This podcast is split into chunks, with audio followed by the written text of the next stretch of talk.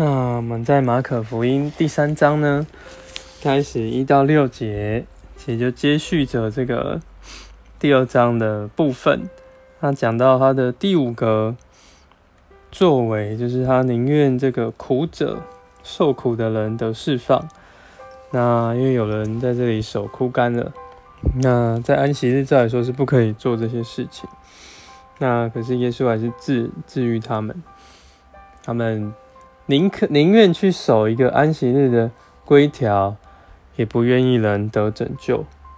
那盼望这也成为我们现在这个教育生活，不要成为这样的规条，反而的是将人的生命、人的性命和得救是看为更宝贝的。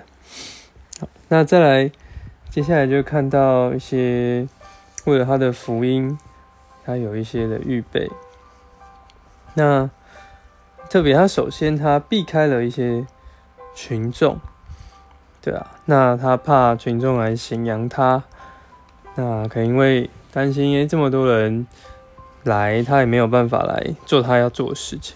所以说在这里是要选立这个门徒来跟从他，他就立了十二个门徒，然后呢，再来这个也因在这个。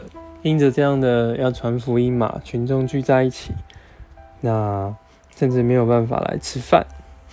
那再来进到二十二节，有的人来说，呃，有经学家来说，他是靠着鬼王赶鬼，可是耶稣却说他怎么赶鬼呢？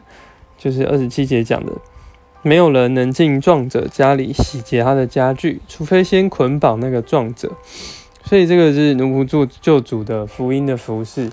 就是在这里捆绑那个壮者来对付魔鬼，捆绑撒旦。那捆绑撒旦，然后叫人得着释放。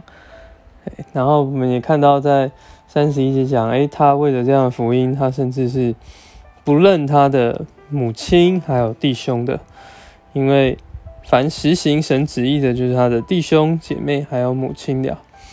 那在这边就看见耶稣他。